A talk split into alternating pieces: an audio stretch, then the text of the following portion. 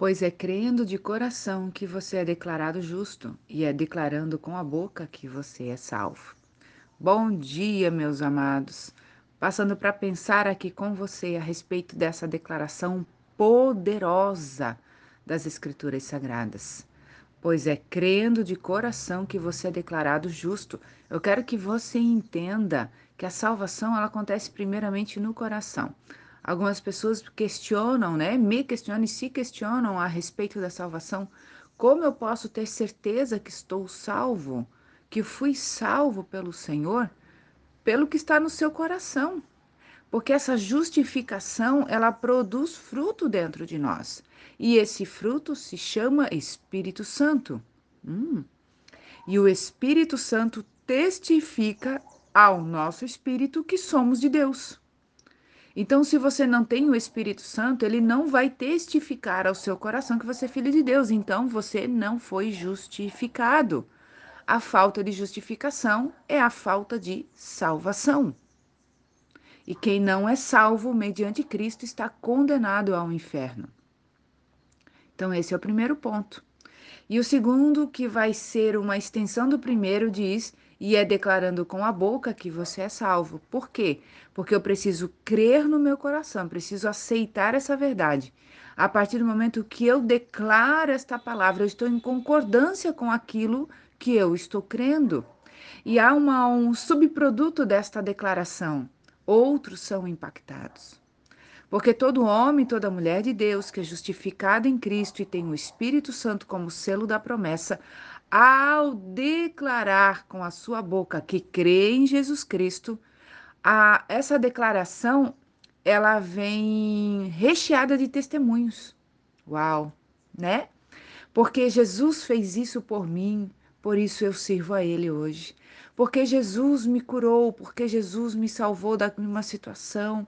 Eu estava condenado ao inferno, eu estava assim, eu estava passando por essa situação e Jesus me salvou, Jesus me curou, Jesus restaurou a minha vida. Jesus restaurou a minha sorte.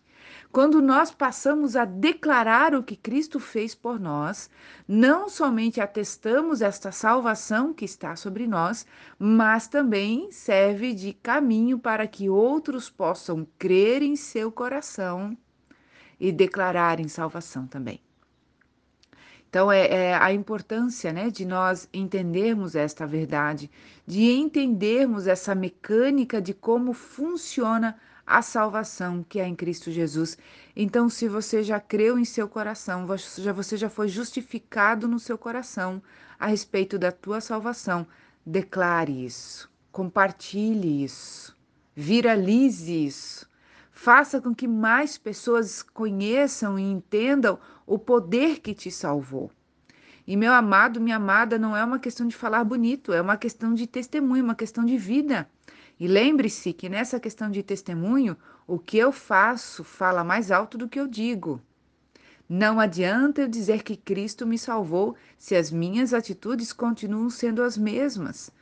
Agora, é, óbvio que ao recebermos a salvação, recebemos a graça poderosa para sermos transformados.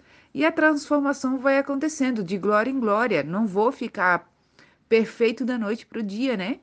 É um caminhar, é um processo. Mas precisamos nos observar nesse processo. Porque às vezes achamos que temos coisas que não precisam ser mudadas. Ou, no caminhar, aceitamos coisas na nossa vida como se fossem normais, mas que nunca estiveram de acordo com as Escrituras, e isso é nossa responsabilidade observarmos. O que pode me fazer perder esta salvação? É negligenciar o que o Espírito Santo está fazendo. A Bíblia diz que contra a blasfêmia contra o Espírito Santo não há perdão. O que é blasfemar contra o Espírito Santo? É negar o seu poder sobre nós, é negar a sua, a sua força, o seu auxílio sobre nós. E não é negar de palavras, é de negar com ações. Se eu entro num caminho complicado, chega uma hora que eu realmente posso me perder nele. E aí eu me desviei tanto daquilo que o Espírito Santo ministrou e comunicou ao meu espírito, que uma hora ele já foi apagado dentro de mim. E o Espírito Santo, quando ele é apagado numa pessoa, seu nome é apagado no livro da vida. Então a gente precisa levar isso mais a sério. Essa ideia de uma vez salvo, sempre salvo, não, não combina com as Escrituras. Lembre-se que Jesus foi fiel até o fim. Ele poderia na cruz ter dito: Pai, me tira daqui. Já sofri bastante por eles. Não, Jesus foi até o fim. Foi até a morte e morte de cruz. O que nos faz pensar que se nós não formos até o fim seremos salvos, né? Então, para nós meditarmos nesta manhã e sermos exemplo vivo do que Deus é na nossa vida. Vamos orar? Pai, em nome de Jesus, colocamos as nossas vidas em tua presença. Te agradecemos, Senhor, pela salvação. Te agradecemos, Senhor, pelo esse dom que tu nos entrega, que não é somente desta vida, mas da eternidade. E nos ajuda, Espírito Santo, a permanecermos firmes neste caminho, a não olharmos nem para a direita, nem para a esquerda, mas continuarmos nesse processo de salvação, nesse processo de transformação, aonde o Espírito Santo vai nos habilitando para toda boa obra, aonde nós vamos renunciando todo pecado, tudo aquilo que é contrário à vontade de Cristo para as nossas vidas e que as nossas palavras elas tenham concordância com as nossas ações e as pessoas possam ver Cristo verdadeiramente em nós. Assim, Senhor, nós te pedimos e te agradecemos no nome de Jesus. Amém.